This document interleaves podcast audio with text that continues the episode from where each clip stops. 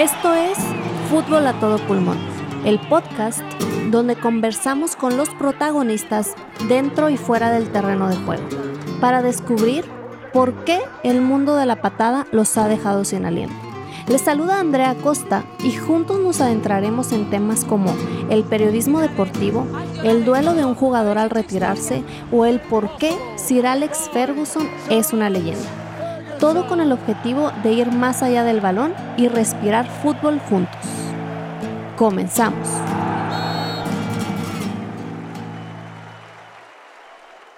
Hola a todos, gracias por estar conmigo una vez más en este nuestro espacio Fútbol a todo pulmón, donde compartimos el amor por el balón, pero sobre todo donde respiramos fútbol juntos unos minutos. El día de hoy como todos los episodios, estoy demasiado contenta por el invitado que me acompaña, porque como sabes, este espacio es para charlar sobre el mundo de la patada con los protagonistas dentro y fuera del terreno de juego. Y en esta ocasión no es la excepción. Tengo a un defensor de los tres palos, con una trayectoria por muchos clubes de México, así como por selección mexicana. Pero lo más importante es uno de esos jugadores que dejan huella, dentro y fuera del terreno de juego. El día de hoy me acompaña Cirilo Saucedo. Cirilo, muchas gracias por estar aquí, por acompañarnos. Espero que tanto tú como la gente que nos está escuchando disfruten esta charla y que logremos dejarle a la gente algo que no sabían de Cirilo Saucedo. ¿Cómo estás, Cirilo? Andrea, qué gusto. Hace mucho tiempo que, nos encontramos, que el fútbol nos, nos unió agradecidísimo y, vamos a compartir algunas, algunas cosas que nos pasaron dentro y fuera de la cancha. Vale, perfecto. Entonces, para arrancar y irle dando forma a esta charla, una de las dudas que me surgían a mí, que estoy segura que le surgen a la gente que nos está escuchando, es, tú tuviste la oportunidad de tener concentraciones tanto en clubs como en selección mexicana. Entonces, ¿Cuál es la diferencia entre una concentración en un club normal, por así decirlo, por decirlo de alguna manera, y selección mexicana? Pues eh, la realidad es que no hay mucha, no hay mucha diferencia. la, que yo te podría decir es que en selección nacional son concentraciones largas eh, y donde hay más libertad, ¿no? Más libertad, ¿a qué me refiero?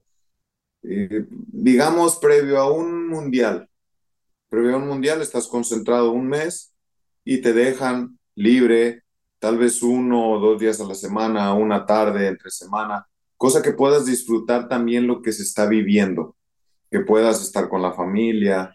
Eh, no tuve la fortuna de ir a un mundial en, el eh, mundial mayor, pero tuve la oportunidad de estar en, en alguno juvenil y es así, ¿no? Concentraciones muy largas, un viaje donde también hay que conocer, donde hay que disfrutar.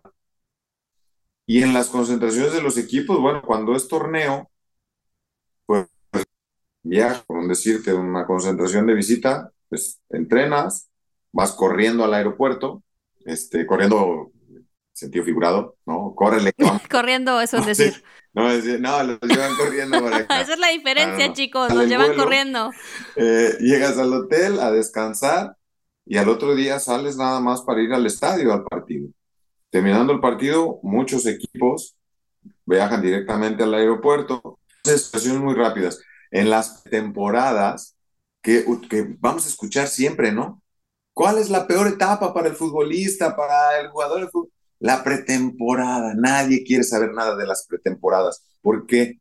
Pues porque son dos o tres semanas sin descanso, con entrenamientos dobles, triples, eh, donde es una carga de fútbol, una carga física, una carga psicológica, este, es, es extenuante, ¿no? Entonces, esas son las diferencias, no hay muchas, y, y creo que el jugador a lo largo del tiempo termina odiando esa parte.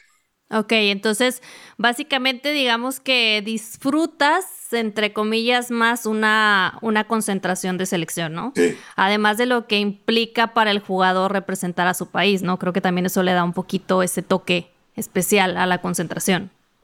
Sí, sin lugar a dudas, representar a tu país. Aparte, la realidad es que puede ir la familia, o sea, viaja la familia, no es lo mismo que un partido de liga. Un partido de liga, este, hay veces que ni lo ven, ¿no? La familia te dice, ah, van a jugar contra todo, ah, ¿sabes qué? Que no puedo porque es el cumpleaños de la tía. Sí, no sé, el partido. Cuando es selección nacional, se detiene el fútbol mexicano, se, se detiene la jornada, las personas pueden viajar, en fin.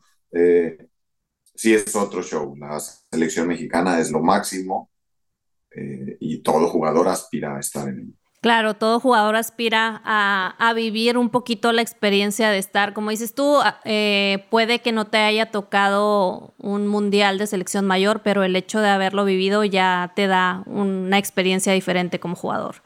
Y mm, bueno, vamos a pasarnos un poquito ya de, tema em, selección, la vamos a dejar ahí un poquito. Y hay una pregunta que varias personas coincidieron en que les gustaría escucharla de los protagonistas de, del fútbol. Y es, existen muchos empleados en los clubs que mucha gente no conoce, no sabe que existen, eh, la gente sabe lo que ve en la cancha durante los 90 minutos, si bien nos va a 120 y hasta ahí de la cancha para afuera y ya. Entonces, pero tú como jugador y que ya pasaste por muchos clubs, ¿qué empleado consideras que es indispensable? Que tú dices, si esta persona no existiera, el club ya no, se hunde el barco y la gente ni siquiera sabe que esa persona es como clave y que sin esa persona, porque la gente diría, ay, no, el entrenador o ay, no, los jugadores. No, hay una persona en específico, yo sé, yo me sé esos nombres, pero para Cirilo, ¿qué persona es indispensable y si no se hunde el, el barco? Mira, o sea, te tendría que decir que el contador del equipo, ¿no?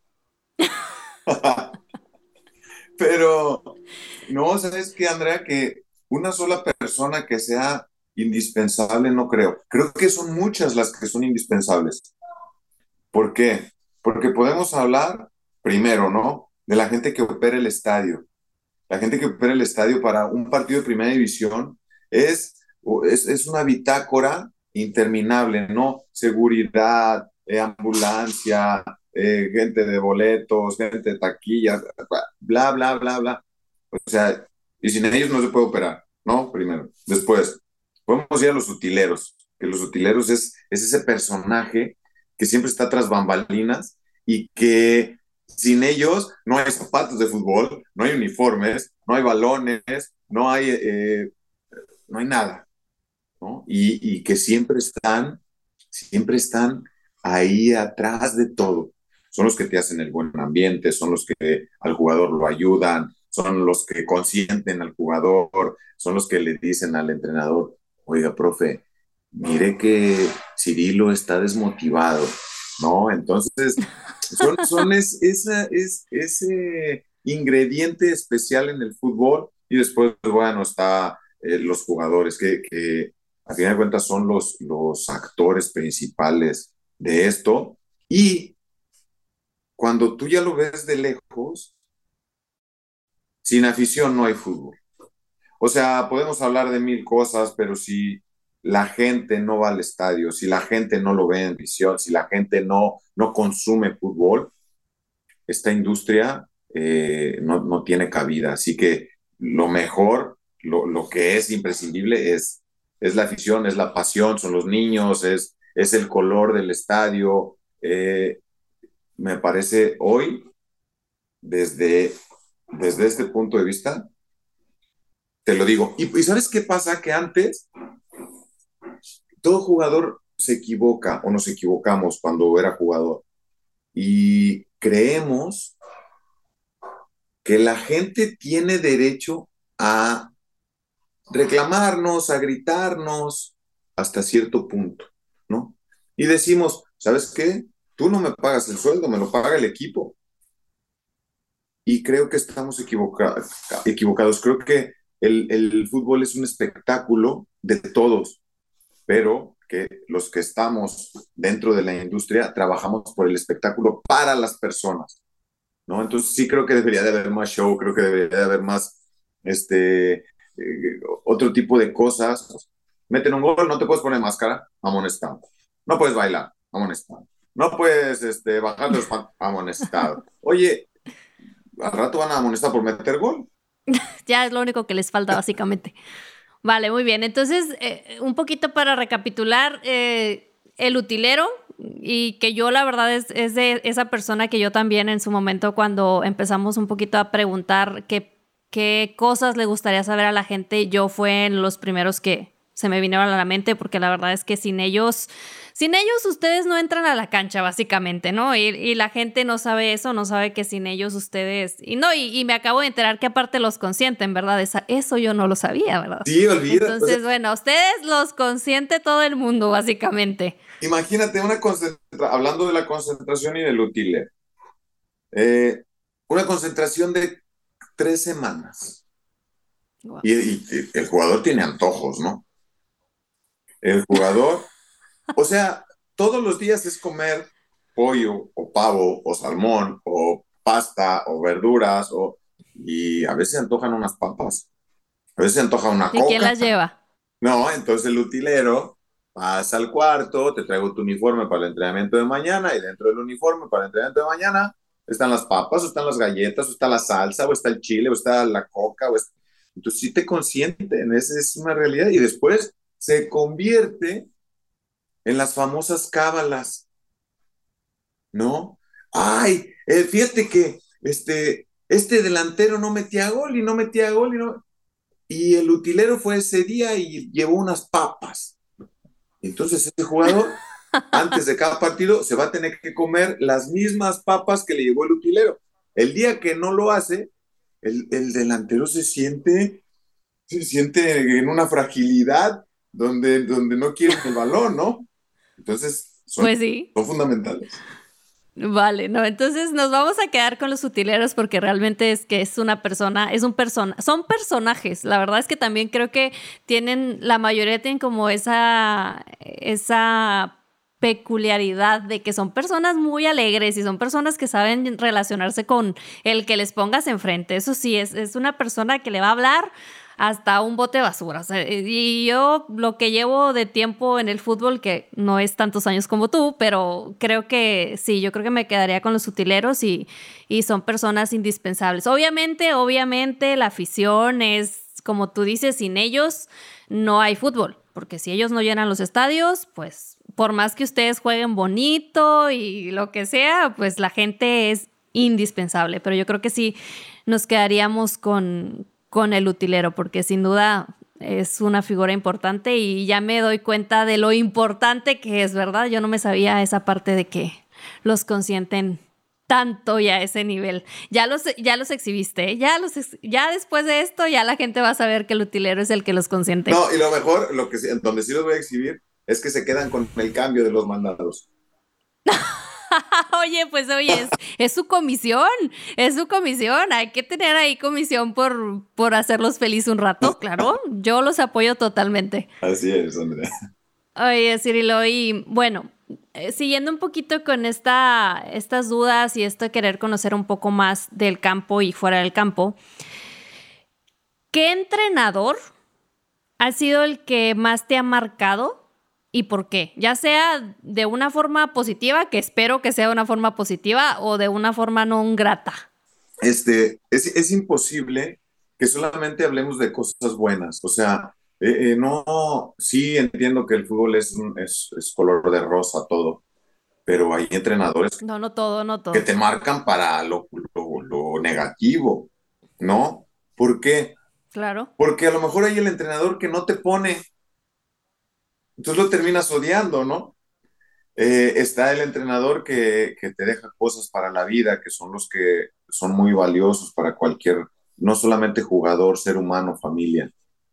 Y después están los que solamente van. Y es más, me tocó, ¿eh? Que ni siquiera te dicen por tu nombre, te dicen por tu número. ¿Por qué? Para no tener esa, es, ese afecto, esa relación este, personal y tampoco ellos sentirse mal porque se nos olvida que son humanos, ¿no? Y que seguramente tienen un, vínculo afectivo con algunos y, no lo puedes meter porque no anda bien, pero lo quieres mucho y lo, y lo estimas y entonces te duele o cuando tienes que darle las gracias a alguien que en su momento tuviste algún, algún nexo, alguna relación buena, y le tienes que decir, ¿sabes qué, Cirilo? No entras en planes, te tienes que ir a otro lado. Entonces, eh, para ellos es duro también, ¿no? Hoy, hoy te, lo digo desde esta parte. ¿Qué entrenadores me marcaron?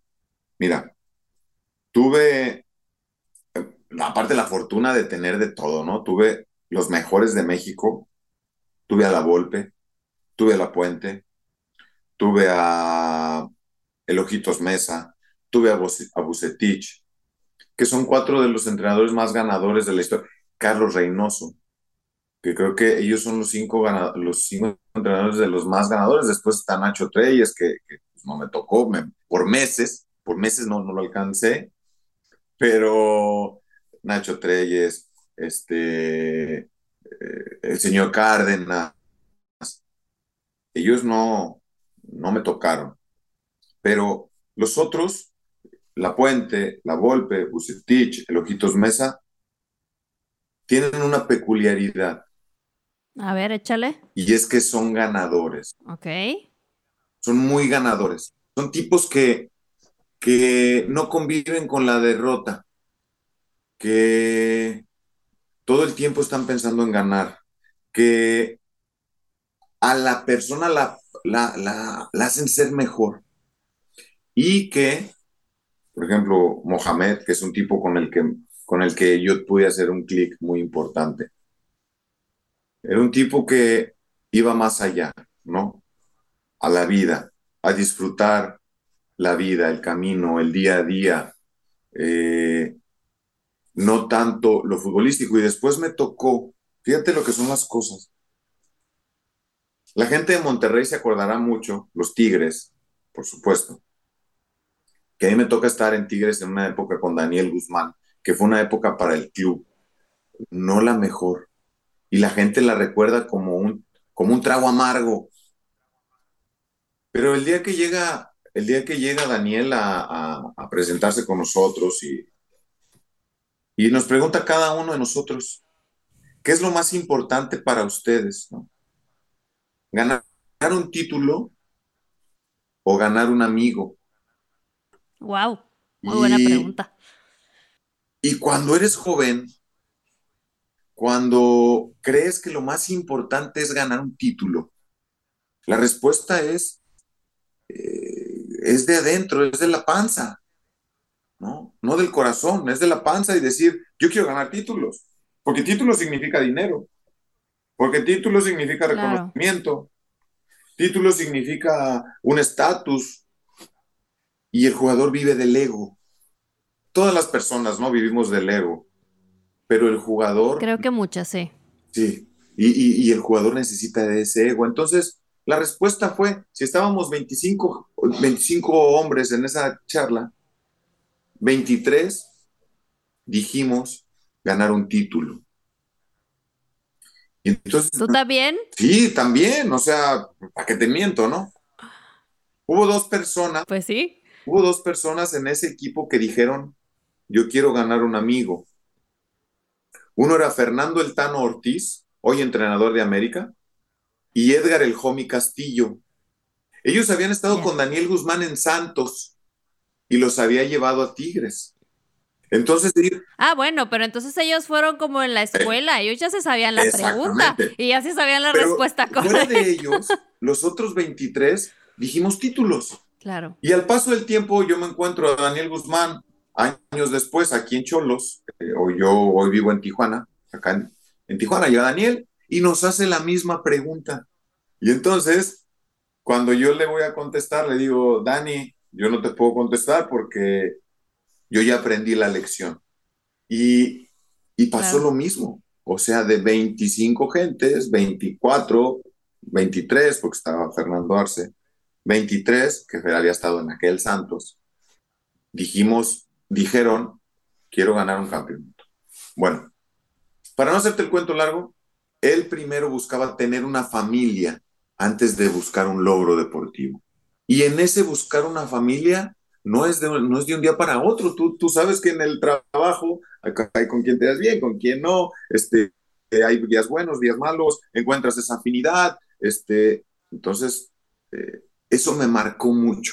El primero, tener una relación de amistad, de una relación de, de compañerismo de verdad, antes de buscar un logro deportivo. Porque el logro deportivo viene... Viene como consecuencia, ¿no? Por supuesto, así. Entonces, eso, eso es de las cosas que me marcó. El, eh, Tony Mohamed tiene una, una anécdota con él muy buena, media larga. Esa te la cuento para la siguiente que me invite. la dejas ahí guardadita. Pero ¿sabes qué? Es que, es que Tony, mucha gente lo sabemos, ¿no? Y los que no se los platico.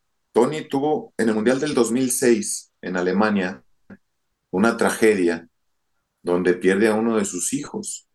Y imagínate que la persona que sufre el dolor más grande, que dicen que es perder a un hijo, y él te habla de disfrutar el día a día, porque no sabes mañana qué te va a tener la vida. Entonces él nos decía, a ver, imaginémonos que vamos a buscar ser campeones, ¿no? Vamos a buscar ser campeón, campeón, campeón, campeón, campeón. Pero si en la semifinal, digamos que era una cuesta, ¿no? Una cuesta pendiente, una, una cuesta arriba, en la semifinal perdemos, todo este camino no lo habremos disfrutado, porque solo estábamos pensando en la cima y el día que llegas a la cima, volteas para atrás y dices, pasó muy rápido, no lo disfruté. Claro. Entonces, eso nos lo recalcaba todos los días, todos los días. Entonces son, yo creo que son de las cosas más lindas que, que me pude haber quedado con el, del fútbol. Y hoy trato que el jugador disfrute la profesión, porque el jugador no disfruta la profesión. El jugador solamente quiere ganar y, y mejor contrato, y si no juego me voy para allá, y si no me quieren me voy a otro lado. Y, esa es la cabeza del jugador. Y se olvida que hace la profesión más linda de todas, que es jugar al fútbol. Claro, sí, no, no, definitivamente. Y bueno, me dejaste así con la piel chinita con lo de Mohamed, pero eh, entonces yo creo que podemos decir que los entrenadores que más te han marcado son esos que se enfocan más en el lado humano del jugador, ¿no? El, lado de, de, generar familia, de, de disfrutar, de disfrutar el ahora, de disfrutar estar en el campo, porque además uno de los temas que también eh, hemos tratado en episodios es el jugador cree que le va a durar para toda la vida. El jugador cree que va a jugar fútbol toda la vida y que ahí va a estar y que va a ganar lo que gana hoy toda la vida y, pierden un poquito, y digo, no nada más el jugador, digo, creo que toda la gente perdemos un poquito el, de repente la brújula de que nada es para siempre y de que hoy es lo único que tenemos y mañana no sabemos, pero en el caso del jugador, que lo hemos platicado en otro episodio, eh, eh, viven en una burbuja, en una burbuja eh, que en el momento en el que salen de ahí, el golpe para unos es impresionante. Entonces, creo que sí debe de ser muy bueno un entrenador que te ayude a asimilar esa parte, ¿no? Que te ayude a asimilar que el lado humano, el lado es el lado bueno del fútbol, porque el fútbol tiene como dijiste tú, tiene el lado bueno, tiene el lado malo, tiene lo triste, tiene, lo, tiene muchos matices, pero muchas veces unos matices hacen que se te olvide lo más importante del fútbol. Y creo que entonces por eso esos dos entrenadores yo también los hubiera elegido, ¿no? Yo también, si me dices, yo también los hubiera elegido. Pero ahora dime uno que te haya marcado non gratamente no digo no grata, pero que en su momento, que a lo mejor ahora Cirilo dice, bueno, no era tan, tan malo, pero en su momento a Cirilo no le gustó. Pues mira, ahorita lo que dices de, del jugador que vive en una burbuja y que el día de mañana deja de percibir, deja de aparecer. Es que anécdotas hay, hay mil, ¿no? Pero a mí me, me pasó una situación no conmigo, me pasó con Rafa Márquez, ¿no? Don Rafa Márquez, el Kaiser. El señor Rafa Márquez. Don Rafa Márquez. Y estaba en un restaurante y estaba Rafa Márquez en el restaurante. Rafa Márquez tenía, Andrea, no te miento, tenía seis meses que había dejado de jugar. Seis meses. Después de haber salido campeón dos veces con León, después de haber jugado en el Barcelona, de estar en, en la cima del mundo. Y entonces llega un jugador en activo de León, llega un jugador en activo de León al restaurante y había unos niños te imaginarás que los niños se emocionaron porque decían, ¿ya viste quién está ahí? ¿Ya viste quién está ahí? ¿No? Y hablaban del otro jugador de León. claro. Que hoy ni me, hoy ni me acuerdo quién era. Y del otro lado estaba Rafa Márquez. Sí. ¿No? Entonces el papá, pues les decía, no, no, no, no, no, vamos a tomarnos fotos con él. Este es el bueno. Con Rafa Márquez. Este es el bueno, niño. Este. Niños, o sea, y los niños le decían, no, papá, no sé quién es. Yo quiero con él. Y entonces a mí me dio una lección donde dice, o sea, nadie se acuerda. El, el día que tú te retiras, dejas de aparecer en todos lados. Y como hablábamos del ego hace cinco minutos, para el jugador es brutal. Y después te platico una que me pasó. Yo llego un día al banco y entonces en, en- en cierto trámite me pregunta la cajera, ocupación actual. Y tú, a ver, deme, deme un, de- déjeme voy y lo asimilo y luego vengo y le contesto. ¿Qué? Andrea, ¿qué le decía? Ocupación actual. Nada. Ex jugador. Ex futbolista. No, sí, sí, sí, señor, pero ahorita a qué se dedica. No, y entonces le dije, no, pues, este, póngale estudiante. Pues dejamos de ser. Y olvídate, ¿no? Este, e- eso es, eso es duro para cualquier persona, o sea, para, para cualquier ser humano y para el jugador, que como tú decías, es una burbuja. Este, tiene, tiene todo al alcance de, del- de la mano, porque como lo decíamos el utilero, el utilero va y te lo lleva. Hoy quieres unas papas, vas al Oxxo, vas a, por hacer un, un- una vas a la tienda, pero hablábamos de cosas más del cosas feas del fútbol. Creo que todo lo que pasa dentro del fútbol es muy bueno. No hay malo, la verdad. Ok. Cosas malas en la, en la Claro. vida, en la calle, pero en el fútbol no. Sí, no, no, no. De hecho, te digo, esa, esa parte de la burbuja es algo que, que ya habíamos ah, tocado el tema y, hablado de, de que no disfrutan el, el estar en la cancha porque creen que les va a durar toda la vida y luego después salen y se dan cuenta de lo complicada que realmente es la vida afuera, ¿no? O sea, realmente de, eh, incluso comentábamos, no te das cuenta de lo que cuesta tener un sueldo hasta que sales y dices, ah, oye, pues tengo que trabajar de 6 de la mañana a 6 de la tarde y si bien me va, o trabajar de sol a sol y aún así no sé si realmente voy a ganar lo que ganaba. Y no precisamente hablando nada más eh, del dinero, sino de las horas invertidas, de- del tiempo que realmente tienes que dedicar y que en su momento, eh, ay, es que tengo que entrenar dos veces al día. Ay, no, espérame,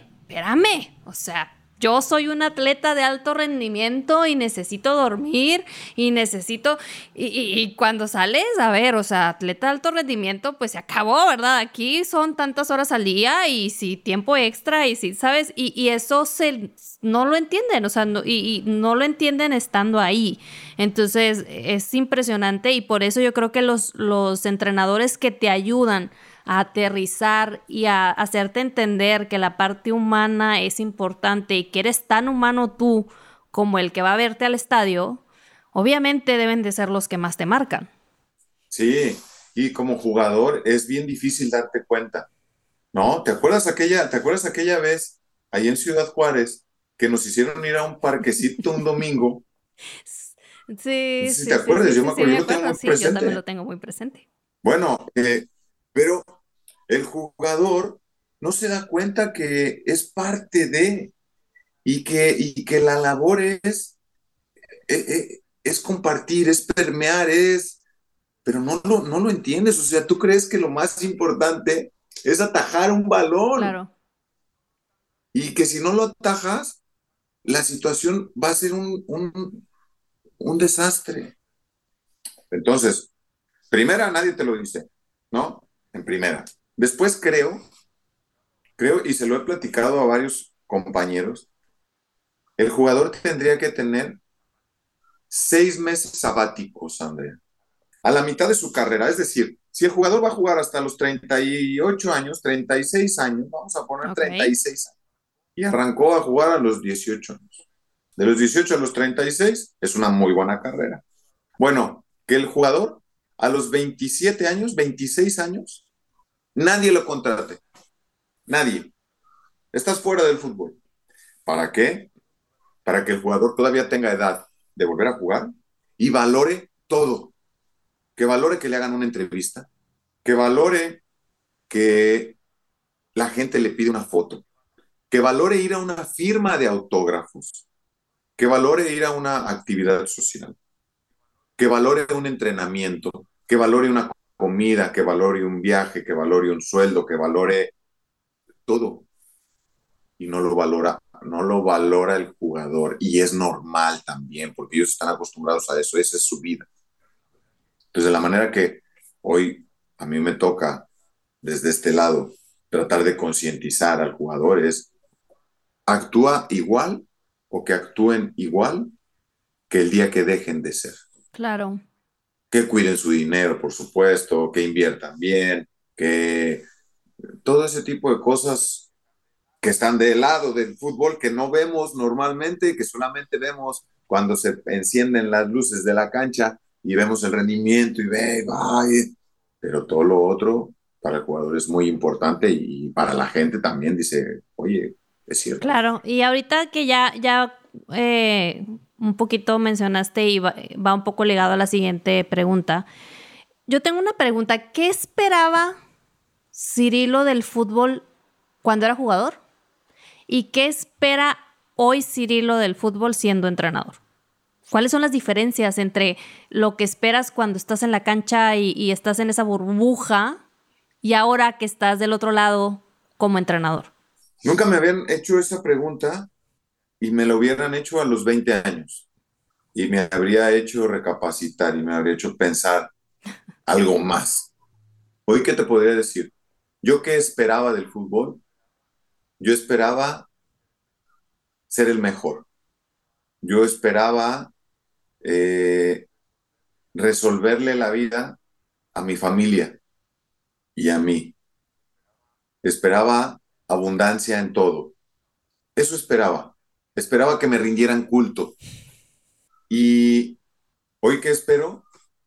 Hoy espero poder transmitirle a la, a la gente que está dentro del fútbol que puedan disfrutar esa profesión. Hoy eso es lo que espero. Yo el día de mañana, hoy, hoy yo soy entrenador eh, de la categoría sub-20 aquí en Cholos de Tijuana. Eh, anterior estuve con la sub-18.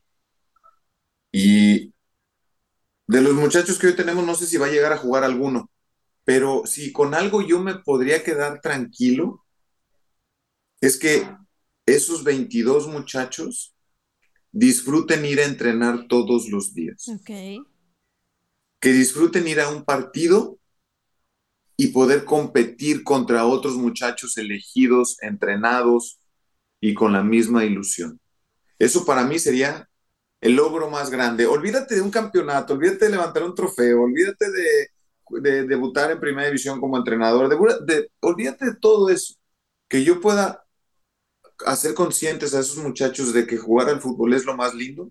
Eso es lo que hoy espero del fútbol. Muy bien. De hecho, yo creo que va un poquito ligado a lo que decías de, de que necesitarían seis meses sabáticos los jugadores. Y yo creo que si tú haces esa labor como entrenador, lograrías que ahora sí que yo creo que ni siquiera fueran necesarios esos seis meses, porque si desde chico, desde categorías inferiores, creces o vas viendo el fútbol desde esa perspectiva y no desde la perspectiva de siempre hay que ganar, digo que Obviamente no estamos diciendo que no sea importante que un jugador de alto rendimiento eh, eh, sueñe con campeonatos y sueñe con llegar lejos y sueñe con llegar a Europa y sueñe y, y, siga soñando. Eso, eso hay que recalcarlo. No estamos diciendo que sea malo ser incluso ambicioso, porque muchas veces el ser ambicioso en México es como, ay, no, es que, es que sueña mucho, ay, no, es que, no, no, no, no estamos diciendo que no lo hagan, la verdad es que ojalá y todos los chicos de subs sueñen con llegar a Europa y sueñen con hacer cosas grandes, pero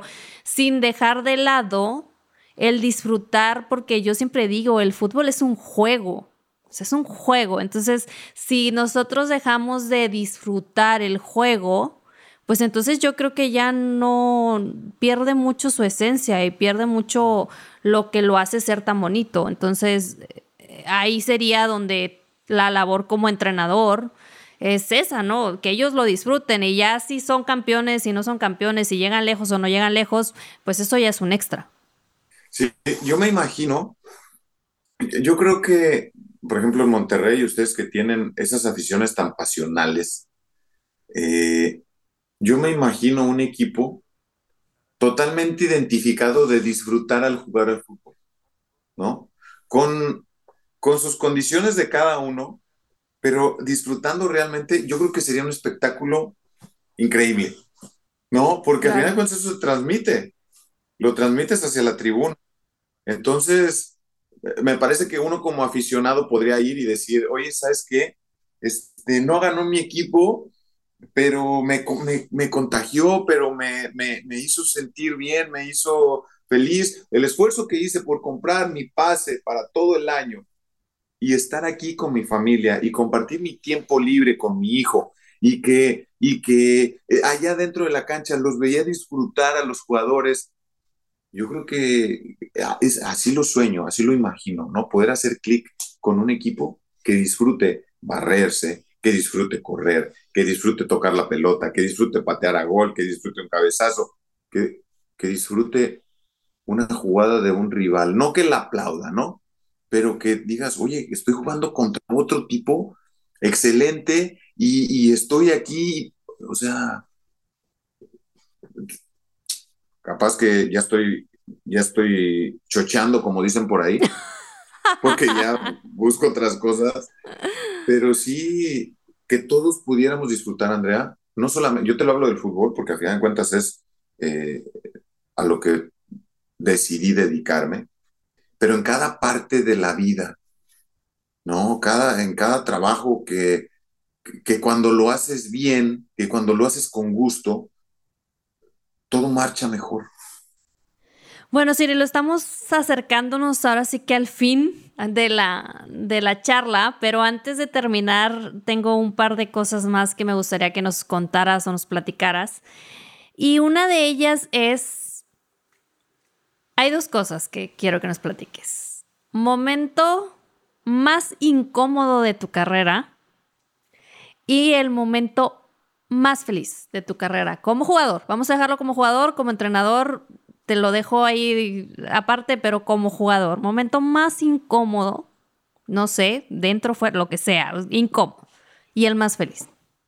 Híjole. No vayas a decir que el día que te hicieron ir a un parque en domingo, eh. por el amor de Dios. por favor. no. Mira, hay, hay varios, incómodos hay varios. Uno, uno de ellos con el que hasta la fecha es algo que, que no, pues no comparto, ¿no? Yo jugaba para León y me toca jugar una final de ascenso contra Dorados, yo jugando para León. Y había tenido una gran liguilla, ¿no? Una super liguilla, esa del arquero soñado, donde sacas un cero atajando todo y otro cero y en el último minuto y un penal y la liguilla soñada. El torneo soñado por cualquier portero. Así. Y en el partido definitivo, comete un error, ¿no? Perdemos esa final, Dorados asciende a primera división y León sigue en primera, en aquella primera hoy expansión. Y en el draft siguiente, a mí me quería Rayados de Monterrey, Jaguares de Chiapas y Dorados de Sinaloa. Y la directiva decide venderme a Dorados de Sinaloa. En León, te imaginarás, en León la gente es súper pasional y, y si tú le dices que la playera de León es, es verde, pero hubo alguien, algún comentarista que dice que es rosa, es rosa. Entonces, la gente empezó a creer porque a algún se le ocurre decir que yo me vendí y que Dorados me dio una lana por dejarme meter un gol. Y si después te digo la cantidad de, dinero que decían que me habían dado, te quieres morir de risa. Pero la gente lo creyó y lo creyó y lo creyó y lo creyó. Hoy eh, tenemos las redes sociales y las redes sociales sabemos que la gente las utiliza primero para molestar, ser grosero, faltar al respeto, y después para aportar algo. Entonces, a mí me dan, pero con todo, por esa situación. Entonces es algo, o sea, es una equivocación en un partido, un error que he cargado 20 años con él. Un error humano, literal.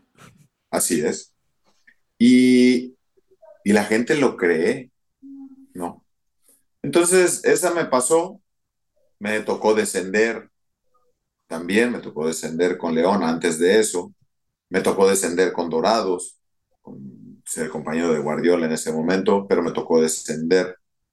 Eh, y después equivocaciones, ¿no? O sea, los errores para el arquero son, son muy groseros. Jugando para la selección, precisamente, yo cometo un error, pues el arquero, olvídate, ¿no? Me meten un gol Estados Unidos, en un partido México-Estados Unidos, en Arizona. Eh, me metió un gol feo Estados Unidos y me, me dieron con todo. No me volvieron a llamar nunca más a la selección mayor.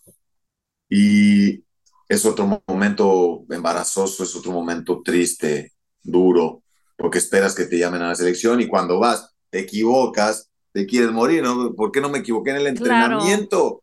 ¿Por qué no me equivoqué en el partido de liga? Me vengo a equivocar justo en la selección.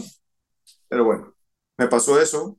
Este, y, y los mejores momentos, muchísimos, muchos, muchos. Por ejemplo, eh, en Ciudad Juárez, cuando yo llego a Indios de Juárez, eh, tuve un torneo de esos inolvidables, cuando la gente eh, se volcó hacia el equipo, cuando la gente necesitaba esa, esa esperanza. Después en Tijuana me tocó salir campeón. En Dorados soy el jugador que más partidos tiene en primera división, en, en el equipo de Dorados. Este, y hay algo que me arrepiento, ¿eh? prácticamente de nada me arrepiento, pero hay algo que me arrepiento. América me compra, cuando yo jugaba para Dorados, América me compró, y cuando me compró, yo dije que no. ¿Cómo? Sí. El entrenador era Manuel Lapuente, y entonces él dice, se va a ir a Europa, yo quiero a Cirilo. Y entonces yo, tonto, joven, le digo al señor Lapuente, ¿sabe qué? No, no puedo ir porque no voy a jugar. Y entonces él me dice, pero Memo se va a ir, Memo se va a ir a Europa. Y le digo, ¿y si no se va? Entonces, me equivoqué, me equivoqué, a la postre me quedé en Dorados, descendimos, me mandaron a Veracruz, en Veracruz me operaron de un hombro, jugué dos partidos, este, y llegué a Tigres, que en Tigres también tengo una historia hermosa porque el equipo no pasaba el mejor momento y hoy yo voy al volcán y la gente se acuerda que, que sacábamos el pecho ante esa situación y que, y que la verdad no, nos llegaban por todos lados y pues el arquero algo, algo tenía que hacer y la gente me recuerda con mucho cariño en Monterrey. Entonces, tengo, tengo muy buenos recuerdos. Soy un afortunado, no, no, no me quedé con, con ninguna situación de, ay, este, mm, me, no, un afortunado, una carrera maravillosa, lo disfruté, hoy, hoy que lo recuerdo, lo disfruto, lo, lo, lo vuelvo a vivir. Entonces, eh, estar en, en, esta industria para mí es, es, algo magnífico, es, es un sueño y sigo viviendo mi sueño. Hoy, hoy un poquito más consciente, un poquito, tampoco creas que es mucho. No, pero la verdad es que eh, lo que cuentas de los momentos eh, felices y bonitos y de que te recuerden, la verdad es que digo, al menos a mí me ha tocado, a mí me tocó vivir el lado de, estar en Juárez y, para Juárez, yo creo que no existe una persona en Juárez que no sepa quién es Cirilo Saucedo. O sea, la verdad es que cuando, cuando yo regresé a Juárez y, y me tocó que tú estuvieras en el equipo y, la gente era, sí, estoy en, Juárez, estoy en Bravos, y era, está Cirilo en Bravos. Era, era una euforia y era un, entonces te digo, no, de que dejas huella en la ciudad a la que vayas, la verdad es que eh, es un hecho, pero lo mejor es que tú digas que, que lo disfrutaste, que lo disfrutaste y que no te arrepientes de nada, porque creo que son muy, creo que son pocos los que pueden decir así de esa forma tan serena, yo lo disfruté, o sea, lo que duró lo disfruté y no me arrepiento y, tengo una cosa de la que me arrepiento, pero después de tantos años en el medio, tener solo una cosa de la que te arrepientes creo que es algo, es algo magnífico, ¿no? Entonces... Eh, y para terminar, Cirilo, ya ahora sí que llegamos a la parte triste de la charla. Es hay una pregunta que yo tengo muy clara desde que empezamos con este proyecto, porque para mí el fútbol es algo, y por eso es que decimos que respiramos fútbol, porque para mí, o desde que tengo uso de razón, yo también respiro fútbol, aunque yo nunca haya pateado un balón. Entonces, eh, siempre me gusta preguntarles para cerrar a mis invitados, ¿por qué fútbol? ¿Por qué? Si existen tantos deportes, si existen tantas profesiones, si existen tantas cosas que podías haber hecho, ¿por qué fútbol? Mira, primero, antes de terminar, agradecerte, Andrea. La verdad, este, sabes que te aprecio mucho. Y para la gente que nos escucha, lo que dices para ti el fútbol es, es, es muchísimo, ¿sí? Platícales que te fuiste a estudiar a la Escuela del Real Madrid, platícales que has estado en varios equipos de primera división, que, o sea, platica eso también. Y deberías de contar tu historia. Porque vale, lo voy a tomar en cuenta. Es, es una historia padrísima de, de alguien que se aferra a un sueño y que, y que disfruta el camino y que lucha en el día a día y que no se conforma y que entonces, si quieres yo te hago la entrevista. Pero... Invertimos los papeles.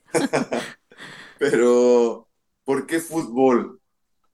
No sabría decirte a ciencia cierta, porque desde que me acuerdo de niño, estaba detrás de una pelota.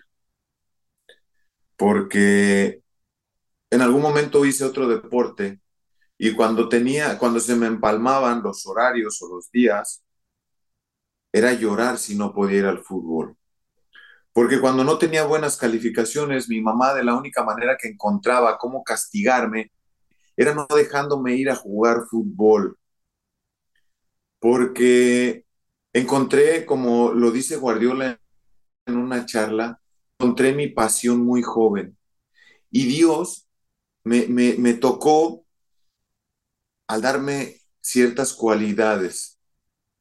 Y después me abrazó dándome una tenacidad y dándome una eh, disciplina y dándome todo eso con un poquito de, de, cualidad, ¿no? Entonces, el fútbol, ¿qué te puedo decir? ¿Por qué? Porque es lo que amo, porque es lo que me ha dado lo que hoy tengo, y te hablo todo, ¿eh? Porque a mi, a mi familia nos ha dado todo, porque imagínate la satisfacción de mis padres, al verme en una cancha de, fútbol, al verme en la televisión, me ha dado muchísimo.